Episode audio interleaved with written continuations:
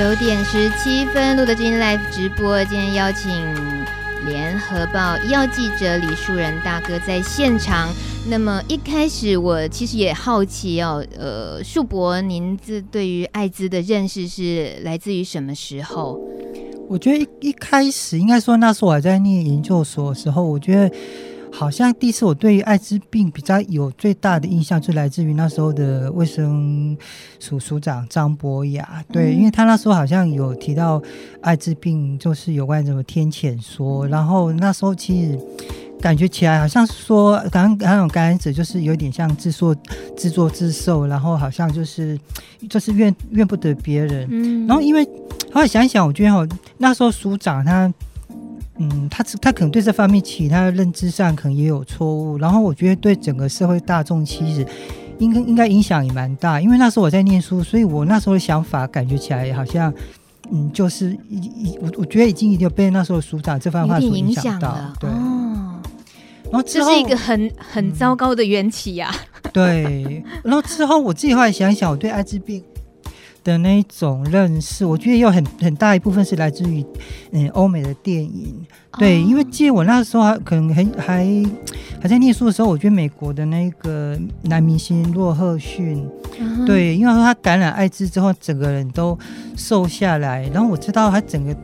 以前是个帅哥，后来就变成是一个非常瘦然后的一个男生，然后后来他也因为虽然说他好像花很多钱，后来跑到。法国去治疗，可是后来是就这样死，就这样呃死死了。嗯，然后不过从这事情看，让我的直接的联想到就是说，好像男同志就是艾滋病的一个高危险区，就会画上等号了。对，差不多。到目前为止，一直都是在那个刻板印象很污名的那个，以我们这个现在比较了解艾滋的。我的这个状况来看的话，您到目前为止就在呃，即使看到那一位明星的情况也好，就只是让你更连接艾滋跟同志的这样直接画上等号。对。然后后来还有什么转变的机会吗？我 我觉得对我自己来讲哦，就对这个这个那个感染者的那个认知最大改变，应该是说。诶，大概在十三年前吧，那时候的诶，机管局长突行者，他有带了一批记者走到泰国，然后可能去嗯考察当地的那个艾滋的防疫，然后还有去拜访那时候中途之家。哦，那也是我第一次跟感染者第一次面对面，也是第一次看到那个艾滋病童，然后也有这样抱着跟他们玩。嗯。我觉得那一次其实对我整个来讲。影响就蛮大，然后我还记得那时候我们到一个寺庙，那个叫做佛，就是佛印寺吧。那时候因为当地的医疗资源非常的缺乏，所以很多感染者可能家人也不喜欢他，也不愿意照顾他，他们很多就就只好到寺庙里面去生活，然后很快就发病。我觉得。嗯，让我到现在是非常印象深刻，就是他们整个寺庙里面去有个地方，就是专门存放那个感染者死去的骨头，那骨头就排成，例如说像一座小山。啊、我觉得那次对我来讲，我觉得震撼真的是还蛮大，我到现在都印象非常深刻。他特别把感染者的遗骸堆放在一起，对，为什么？嗯，我觉得他可能是有一点想要在警惕世人吧。然后标注出来吗？你说那个寺庙特地标注出那个，对，因为那个寺庙就是在当时是嗯泰国整个艾滋感染者的一个应该是非常大的一个中途之家，嗯、他可能也有教感染者怎样去做一些手工艺品，然后可能也一些、哦、一些那个重病患者，他可能也帮忙在一边，可能有有点像是现在的安宁照护一样。嗯哼哼。可是你那一趟是跟着。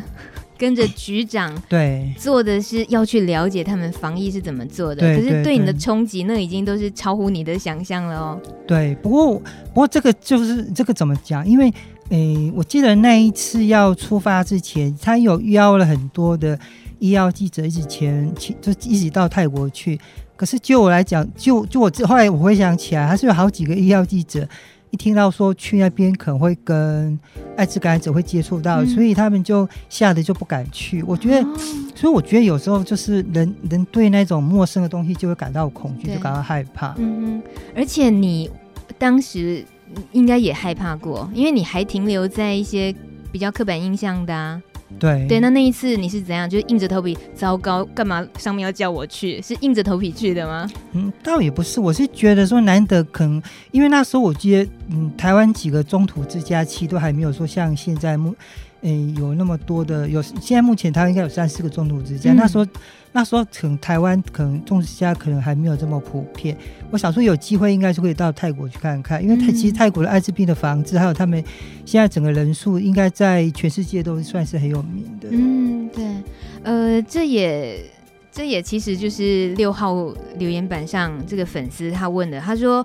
啊。请问阿北对于艾滋的刻板印象是什么？刚刚我们听到答案了，然后他接着又问说：“那有因为报道艾滋而有了正确认知吗？”哇，这这句话这个漏洞太大了吧？怎么可能？呃，对不起，好，大米不先说自己的意见。他说：“有因为报道对艾滋有正确认知吗？”一定是有的啊，因为其实我们在报道的过程当中，一定会跟很多医师都会跟很多医师或是跟疾管所的官员会有一些互动。其实像我自己感觉起来，像台大或是像龙总，甚至其实我就跟很多，因为因为报道艾滋病，所以跟很多感染科医师都非常的好，嗯、所以然后我也觉得说他们在他们对感染者的照顾上面做的非常好，他们应该真的是个好医师。嗯，有很多医师也都常常来上节目，然后呃关心大家的身体状况啊，然后聊一些比较重要的医疗讯息这些。可是以这位呃留言版的这位朋友，他意思说有。因为报道对艾滋有正确认知，我其实不懂他讲的报道是树人哥自己的报道吗？如果说已经您是身为记者了，你用自己借由自己的报道来建立对艾滋的正确认知，其实我我会冒冷汗啊！应该是有正确认知才会去报道艾滋，不通常是这样子吗？对啊，对，那所以呃，这对你来讲有没有过曾经有那个就是灰色地带的时期，就是你自己也很都还很犹疑。然后也有很多懵懂的、很模糊的东西，但是你就要去接触这一条线，这个医药新闻，尤其是艾滋的讯息的时候，你应该多少还是有可能把一些自己的看法的东西还是得放进去的。通常应该是这样。嗯，我我举例来讲哈，因为你说那时候在泰国第一次报那个那个那个艾滋病痛，其实那时候其实我。要鼓起非常大的勇气，所以才敢去报。因为其实你明明知道说，其实光是这样肢体上接触是不可能传染的。可是，可是我觉得在我面前活生活生生他就是个感染者。你说要我这样主动去抱他，要陪他玩，我觉得那个真是要下的非常大的勇气。然后这也是说我我所觉得说，有一些感染科医师后来跟他们接触之后，我觉得他们非常伟大的地方，像台大感染科的谢思敏医师。嗯我觉得他就是一个非常好的医师。我曾经看过，他就直接看到感染者。我觉得他他第一个动作就是跟人来个大拥抱。我觉得那个应该对很多感染者来讲是一个非常甘心的一个动作。嗯，那你现在也能够很自由自在的跟感染者朋友拥抱吗？如果有认识这个朋友，现在，应该是 OK，因为随随着那个整个采访的经验越来越多，我觉得现在这个对来讲已经。已经不是任何的问题，嗯，对。可是对不起，因为你在我面前哦，我刚好可以看着你的一些犹豫的眼神。那我冒昧的请问，你的那种敢拥抱，是因为啊，呃，反正就是说这个不会不会传染啊，对啦。但是实际上，你心里的芥蒂是不是其实多少都还是就是人的本能的那种，过去年轻的时候累积下来，或者是慢慢的一些生活经验什么的，是不是还是有可能让你？没有办法完全的去去放心，这是我自己觉得，应该说你对某个事情你了解之后，你就应该就知道说什么样做其实是安全的。所以其实、嗯、其实在这几年陆陆续续，其实不管是机关像机关署，他们也曾经邀请过感染科那感染者叫瓢虫的，然后还有很多那个中途之家也找过不少感染者出席记者会。嗯、对，然后当你跟他面对面。的时候，你会发现其实那些人看起来非常非常健康，嗯、对，有些可能可能还有去健身房运动，然后他们有胸肌有腹肌，然后那个体格体格就已经比我们这些那个记者其实好上太多。你从外表根本看不出来他们就是感染，对他们都会活得比我们久，因为他们更知道怎么样照顾自己的健康，真的。对，所以你会觉得说哇，他们看起来这么健康，所以然后跟我们以前我自己印象里面一些艾滋病的样子完全是不一样，所以。嗯久而久之，你会觉得对感染者气就那种负面的这种东西，我觉得就越来越少。嗯，那如果因为你一直是在医疗的这个这条线上对工作的嘛，那呃，如果单纯这个看疾病来讲，艾滋跟其他不同的医疗议题的报道，你自己到目前都能够很清楚讲出它的难度有很明显不同吗？我觉得难度哦，它跟其他的医疗的议题来相较的话，我觉得它的难度是说，艾滋病应该属于那种法定传染病，所以我们在诶、欸、下笔的时候，或是说照相的时候，可能要更小心。例如说，我在写的时候，我就不敢嗯太明确写说他的他的姓氏，或是说他的工作背景，因为我觉得说这个万一。就是让这个感染者曝光之后，嗯、我想我会影响到他很多生活或是工作权。嗯嗯，我觉得这一点应该是，呃，我们在采访写作上说，应该记者要必须要自我警惕的地方。嗯，这是在呃，光光是保护素材本身的时候，就已经应该是都很本能的都知道的技技巧会去处理。但如果说，嗯，去。呃，发表一些对于这个医疗的，比如说它的未来啊，或者是说它对于社会整个的影响啊，那种有没有自己也会同时感觉到压力？比如说可能是机关署给的压力，或者是感染社群给的压力，或者是社会大众看待艾滋给的压力，你自己得一定要有个立场，才能够写出一份艾滋的医疗新闻，是吗？你说记者一定是会有立场，不过我我会觉得我会尽量把自己立场放在旁边，然后还是以我采访的一些专家，可能包括医师，包括包括中途之家的一些负责人，或是包括机关署的一些官员，我我还是会以或是以陈述事实为主。你说自己的立场，我觉得。是不应该把这些东西放这个放在自己的文章里面。嗯，但我们常看到，就是整个媒体出来的一些艾滋事件的新闻报道啊，就是耸动的标题，就几乎，呃，当然耸动标题不是只有艾滋的新闻事件啦，任何新闻通常记者会被，嗯，就是都会需要有一个耸动标题吸引大家去看嘛。那您自己来看，我们我们今天所谓说艾滋会有几个关键字出现在媒体上，你自己很可能你可以跟我们分享，你觉得都可以用的有哪些？最常被用的？我觉得就是应该就是滥交吧，然后哇塞，这个。那还有一个是滥用毒品，嗯，对。不过我自己有想看看，我觉得对整个那个感染者，我我他们在追求平权的这个整个路上，我觉得那时候农安街的轰趴事件，我觉得它整个对、嗯、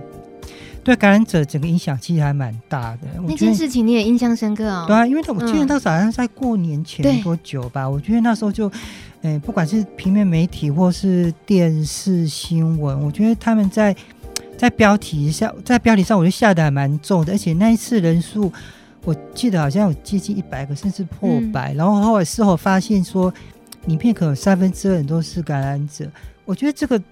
这个应该会让很多社会大众对感染者的整个印象会变得更差。嗯，这我可以趁机会跟你分享，克菲他是呃热线，你你应该也知道他，他曾经也提过农安街。这个呃事情哦，他说当时报道出来，然后呢，当然就是很耸动的说，就是同志轰趴，然后而且还多少是感染者，然后满地的保险套。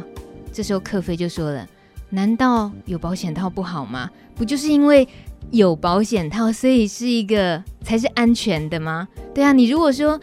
你如果说你满满场大家都不用的话，然后其中又有很多数是感染者，这才是。”这才是不安全的活动啊！所以克菲当然就是因为已经是我们的社运的一份子，他也很积极争取整个社群的平权。所以他说的话像这样子，他在解读新闻的时候，不只是克菲，就是这个社群的敏感度就会在这里。那今天哦，刚好记者。大哥在坐在对面，你会不会常常也会听到这一类的声音？会吧？会挑战你们报道出来的东西，就是嘿，不是那样子讲的，为什么？有啊，因为其实我自己，诶、欸，我来上节目之前，我有去去报社的网站去 Google，说自己这几年写过多少的艾滋新闻。你好有心啊！对，我发现我总共写了两百三十一篇有关艾滋病的这种新闻，可能大大小小的，然后。我相信以前我可能。可能也有人在网络上骂过我，我想，因为这个有人也有个也有朋友在在曾经跟我讲过，想说我喜欢常写艾滋病人，可能真的是得罪很多的，在网络上应该也常常会被批评。嗯哼，这是好，这也是我特别谢谢你今天愿意坐在这里的 而且还是记者节，也是你的节日，不止没有放假，然后还跑来这里，然后接受我们有些朋友们心里面也对，也曾经对你不。不不高不该不开心过，那这就是我们很高兴，我们真的竟然有机会可以可以可以聊一聊看待媒体报道艾滋这个事情。就像留言板上这个三号留言散，他说：“如果办个记者跟艾滋社群的对话，会有记者愿意来吗？”有啊，李树仁先生就出现了。好，还有这个一号留言最早留言的小 A，他说。为什么很多记者都喜欢在不理解艾滋的情况下污名这个疾病？是现在记者都没良心？好，这很情绪化了啊！是现在记者都没良心、没有用心的通病吗？还是记者知道自己是政治第四权，所以用自己呃，所以用力不手软而批判这个疾病跟少数社群？我想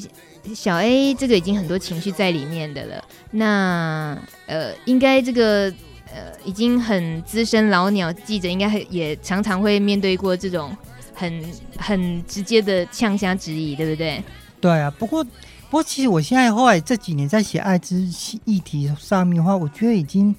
慢慢已经不再是说去探讨个案，说他如何被感染，而是说探讨说这个艾滋病的，气还有更广泛的议题，像我。我记得我之前也有写过，说艾滋病的用药，他对他从那个健保署那边，后来整个拨到机关署，然后造成然后去排挤到机关署很多防疫的东西。其实这个议题我也有花时间去嗯嗯去去写过。然后我去年我也有发了一个独家，就是讲说有关那个艾滋病感染者，然后他可能是否可以成为那个器官捐赠的这部分。然后对我觉得其实。嗯，可能可能可能是某些同业，他们可能就是专挑个案来写，因为那个真的是点阅率会比较高。哦，对。对，可是可是我觉得还是有一些很严肃议题，还是必须需要说来让社会大众知道。嗯嗯，所以你是指在台湾的报道艾滋的这一类新闻里面，呃，通常记者觉得能够。比较有那个点阅率率的，那就去报道某个事件，比如说某个老师跟学生发生什么事情，然后感染艾滋，像这种新闻，然后所以这种新闻就通常比较大家就抢着播，抢着报道。那呃比较观念性的新知方面的东西，在现在媒体的需求来讲，记者通常不太会需要会被拍到说，哎，你这一类的好好的去报道一下，是不是？嗯，对，因为我觉得现在每个。每一家媒体都在抢即时啊！你说，如果说我那个同样报道一个那种个案，然后他是非常夸张，例如说他可能是，诶国小呃那个国小五六年级的人，然后跟人家发生性关系，然后得艾滋，然后这个这个这个耸动性当然是远超过说我去报道那个那个艾滋器官捐赠这方面的。啊、嗯，嗯，可是嗯。就我们聊个人的对，就是这个职业的热情，我不晓得树很树博还有多少热情。如果你就医疗医药的这个新闻讯息来讲的话，报道刚刚讲的这两个东西，哪个东西会让你觉得成就感的东西，或者说你觉得这个记者的媒体报道的意义，新闻的意义？我觉得当然是指有关制度制度面方面的，例如说，我去我写的那个，我去年那个独家写的那有关艾滋病可以捐赠及接受器官捐赠这个独家，然后经我陆续追，像我今天下午我还。特地打电话给那个、那个、那个器官捐赠登登录中心的董事长李国章教授。嗯、我想，其实我也想，我也蛮，我也蛮想知道，说这个经过去年这样我们来写之后，到底现在目前进度是如何？嗯、然后他也跟我讲说，其实呃，登录中心也是非常巧，今天他把这个公文送到医事师那边去，然后他们是建议说，医事师可以。可以来开放说，艾滋病感感染者可以成为受受赠者，嗯，对。但捐赠者现在按照法律来讲还是不行。可是起码感染者只要说他们在一定的情况之下，例如说他的病毒量可以低于可以低于某个数值以下，或是说嗯，或者说他有在就是固定用药，我觉得他在这个情况之下，医师评估 OK 器，他就可以来去接受器官捐赠，然后也可以纳入了整个等待器官的名单里面。然后我知道这个进度期，我自己心里面就会觉得还蛮高兴的。嗯，有对，这确实是一个很大的进展。嗯、呃，前阵子我们也追踪过这个消息，所以我们确实是。嗯，应该怎么说？就是对于在看新闻的时候，我们对于让自己难受的，当然就印象特别深刻。那知识性质的东西，看了看了就看了。那所以，我有感觉出来，树人大哥在告诉我们，有你也你认真的报道过一些，可能大家也其实都蛮忽略掉的东西。对啊。但是我们今天留言板上不是冲着呃树博在说这些啊，其实是因为。爱滋社群哦，说真的，路德基因播了五年了，也是第一次，我们可以跟媒体朋友，可以跟记者大哥这样聊天。那我们常常在节目中跟来访的这个来宾，不管是医生啊，或者是呃社运的同仁也好，我们都常常会比较有义愤填膺的时候，就是说，你看最近又发生了什么事情？那这像这样子的讯息传递出来，其实。我们再努力都没有用，一个错误观念就好像你当时被当年的呃卫生署长的那个天谴说的那种那种影响是一样的，嗯、所以那一种在乎，当然就是因为或许立场不一样，感觉到的力道非常不同。我自己因为路德基因呃参与了这个艾滋社群之后，我也慢慢敏感度提高了。可是说真的，在身边的其他朋友来讲。他们会不知道，嗯，这篇报道哪里有问题？那我在猜哦，其实很多艾滋新闻报道的记者，应该那个敏感度也是很低的，是吧？他只是把它当成一般社会新闻在处理。对，我觉得应该，哦、而且我觉得发现，其实现在很多的线上记者，其实年纪都还蛮轻的，嗯、所以我觉得在经验上，我觉得应该是稍微有点不足。那。尤其处理像你刚刚讲，这是法定传染疾病的话，在嗯嗯媒体圈没有针对这种，然后会特别要求记者的呃素养啊，应该要有的一些呃职前训练什么的吗？我觉得这好像没有，好像都要自己靠自己的经验去摸索。哇，就是、嗯、然后社会大众也算是大家就一起负担那个社会成本，对不对？得到的错误讯息，被伤害了，然后。或者是，或者是记者自己呃碰到钉子了或什么的，一一定是这样子吗？在你看起来，现在的媒体的状况也还是这样子啊？可是我觉得这几年已经有慢慢改善，因为我我觉得改善原因应该是说，其实很多的。嗯，中土之家像是路德啦，还有爱慈啊，关爱之家，嗯、其实他们慢慢就是慢慢可能会结合一些企业，或是说他们举办一些活动，然后通过这些活动去来传递一些正确的讯息，让。民众对于那种感染者，他们有更正确的认知。我觉得这一点不光不光只是读者啊，我觉得是记者本身在参与这些采访的过程当中，嗯、我觉得应该也得到非常多的讯，那个正确的一些讯息。嗯，是靠社群的力量还是非常需要，就是对。但是以像您跟呃机关署这边。的，就是你也负责很多这方面的新闻报道的东西嘛？那呃，像有一个过客留言哦，九号留言，他说：“为什么记者啊喜欢在暑假、情人节后啊，呃，发出艾滋的新闻稿，都是都是千篇一律，都是说会这个特别要注意啊，这个现在是高风险期啊，什么什么的。嗯、其实应该不是记者，就就来自于我们的这个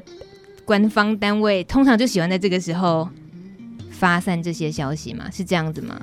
嗯，应该也没错啊。不过我觉得呢，他应该是也是有有根据一些数字，他们才会在这个这个节骨眼上去发布这个讯息。其实就算说他们官方他不他不发布这这这方面的讯息，其实我们自己也会去追啊。例如说，可能在暑假之前，我们可能就会有写类似的稿子，然后提醒大家说，去一些青少年或是小朋友在暑假期间里面，可能就是不要，嗯、就是真的有性行为，一定要有有正那个正那个正确保护自己的一个措施。其实我们自己也会这样写，而且讲实在一点，其实这个不光只是针对感染者，其实。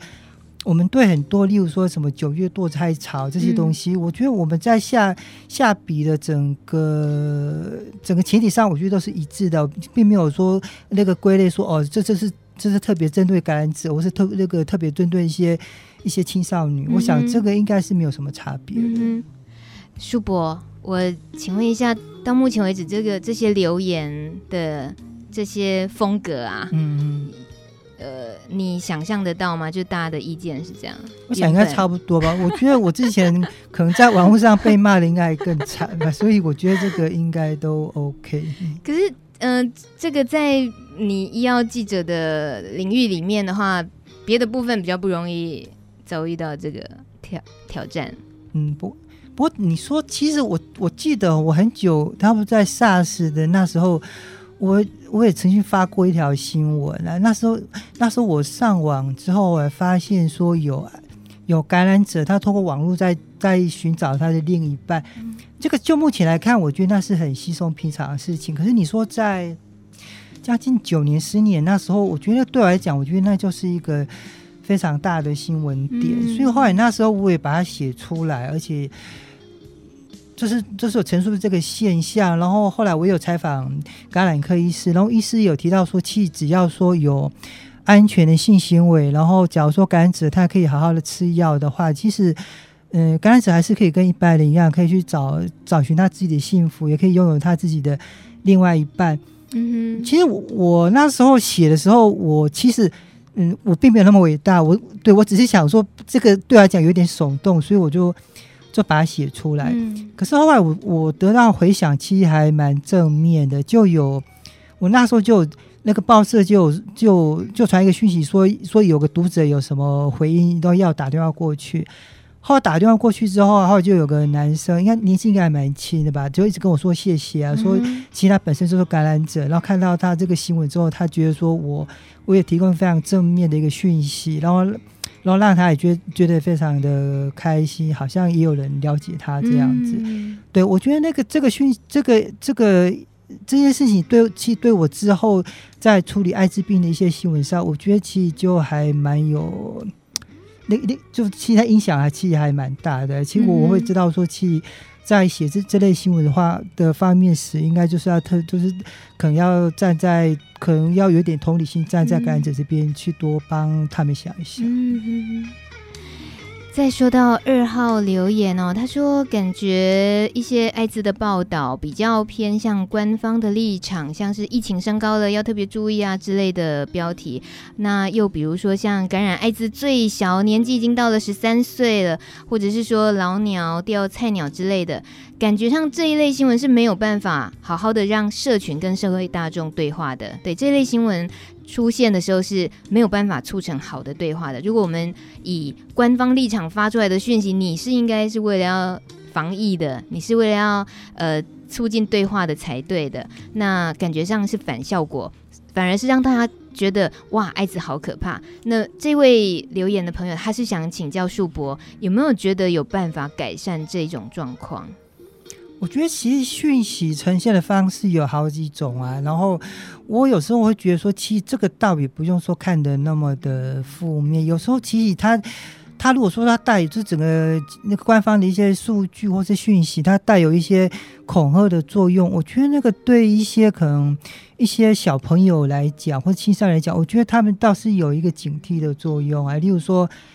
与刚刚主持人提到说那种。可能国中生可能透过网络上跟跟人家发生危险性行为就得了艾滋。其实如果说这讯息没有暴露出来之后，或许还有更多的小朋友是在这种莫名其妙的的的的的这种性行为里面，然后就就就不幸感染上艾滋啊。嗯、所以我觉得其实一般一般读者吧，或是网友，其实倒不用说对对这类新闻就嗯就抱持一个比较敌对的一个态度。嗯嗯嗯。这倒是，这也是我自己觉得常要去衡量、去拿捏那个尺到底应该放在哪里的。有时候我们当然是很心疼社群朋友们心里受伤，那但有时候，哎，你又听到了其他社会大众看待这件事情的方式，那他们会需要接受的方式，怎么样是可以刺激他们真正警警觉的？那或许这个树博的。提醒，就是那个那个心脏，就是也是要教育大家心脏也要强一点，就是了，是吧？对啊，我是觉得其实就就是就官方的那个防治艾滋的那种立场上，他们一定是希望说可以发布一些新闻，然后可以让一些。可以降低一些感染那个那个感染个案的发生，达到贺阻的方式。对，我觉得他们的作用应该就是在在这边。嗯，这年头不一样了，因为贺阻通常已经不是好办法了。我们的十一号留言朋友他说期待，希望树博慢慢改变之后，也可以去教育 CDC 的哦。这是 JJ 说的，说记者是不是可以反过来教育一下 CDC 的官员？然后也会说，希望树博以后也可以去影响其他记者。你看大家是不是都？很那个自己的奇幻意象，这样 就想的很美好。呃，其实还是通常都应该还是发自自己个人的改变，个人的对于知识吸收，然后对生活的触发，然后同理心，应该是还是都得靠自己啦。九点五十三分了，十三号留言板朋友们说，记者很辛苦，一直被乐听人骂。好心的记者其实也不少啊，只是很多都是无知。还有阿远他说，艾滋新闻报道这些年好像有好一点了啦，但是仍然有些记者对艾滋持负面态度，从新闻的文字里头都可以看出魔鬼细节。其实这对社会大众真的不公平，因为民众都是被这样的报道喂养。如果记者能够从正面出发撰写新闻，是不是会好一点呢？嗯，我们的树博也一直点头。对，这个大家都是知道的，但大米心里也很清楚哦。我们在看这些医疗新闻报道的时候，我们应该知道说，新闻新闻报道不是为了讨好阅读者而存在的。尤其是医疗新闻的价值啊，它它有它的使命。那今天像是在我们对面这位树博李树仁先生，呃，李树仁先生，他其实也是医疗线联谊会的会长，是不是？这个可以说出来吗？没关系，可见是很资深的医疗线的记者。嗯、呃，在这样子的所谓医疗新闻的领域里面哦，我们最后也透过你的专业。呃，也可不可以给我们这个社群一些建议？因为数位资讯时代，文字也就是力量。我们除了去读别人的报道，去吸收这些新闻讯息之外，这个社群在树人大哥看得到的情况，你你给我们一些什么建议？嗯，我觉得最近这几年哈，那个有关于那种独立记者的的出现，啊、其实我觉得对整个媒体来讲是。他可能给媒体整个环境带来非常不同的面向，嗯、然后，不过据我所知，有关那个独立记者，他的领域大部分都在环保了，或是一些，或是或是一些那个那个劳工权益。其实有关于在感染者这方面的独立记者，嗯、我觉得就我感觉起来，好像专攻这一块的其实还不多，所以我倒是建议说，不管不管是路德爱慈，或是或是关爱之家，其实你不妨可以。可能可能自己可以培养出一些独立记者，然后可能就是一些写手吧，嗯、然后然后他们可以非常贴，就是贴贴近感染者，我然后可以了解感染者，然后把感染者的一些故事把它写出来。我想这个东西应该更，因为那篇幅可以更多，然后内容可以更深入。我觉得这个对整个。大众应该可以更了解一下橄榄枝，我觉得这方面应该是可以去往这方面去做。嗯哼，自己也开始去做呃深度报道这类的东西。对对对对，因为讲实在一点，你说现在不管是电视台或是平面媒体，你说要去花就是写篇文章，顶多就是六七百个字，你说要我们再去。写个文章三四千个字，我想那个那个就每个媒体来讲，应该是都不可能登。嗯哼，对。可是如果说嗯这些那个像这些团体，如果说自己真的有不错的写手，然后可以当独立记者来写的话，我想他们应该可以写得更深入一点。嗯。我我们确实可以自己培养这个能力的，因为多阅读之后，然后尤其我们又是呃这个领域的很多朋友们，自己各方面的专长其实都是有。如果说能够各自，比如说有人呃擅长设计的，嗯，那我比如说我比较擅长广播的，就不同的领域，然后再加上结合艾滋这一方面的讯息，然后带到我们各个领域去，很是真的有这个需要的。那呃。有一位留言喵，他说：“呃，请问一下树博这几年对艾滋的想法有没有不一样？” 我想，应该是有的。他树伯最后有有要跟我们 p a s i t y 朋友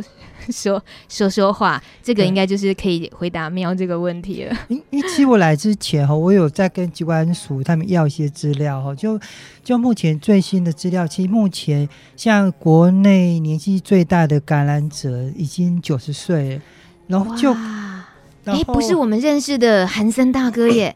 我以为韩森大哥算是最年纪最大，他他也不过才五五十几，所以有九十几岁的。对，现在最哎，等等，你你讲的是说他感染的年纪最大，不是感染的年资最长啦？不是，不是，就是他有按时服药，然后其、哦、其实到现在就是有感染者年纪最大是九十岁，嗯，然后其实国内就是真的活最久的，应该是有一个九十三岁的艾滋爷爷。对，哦、我是觉得其实这个。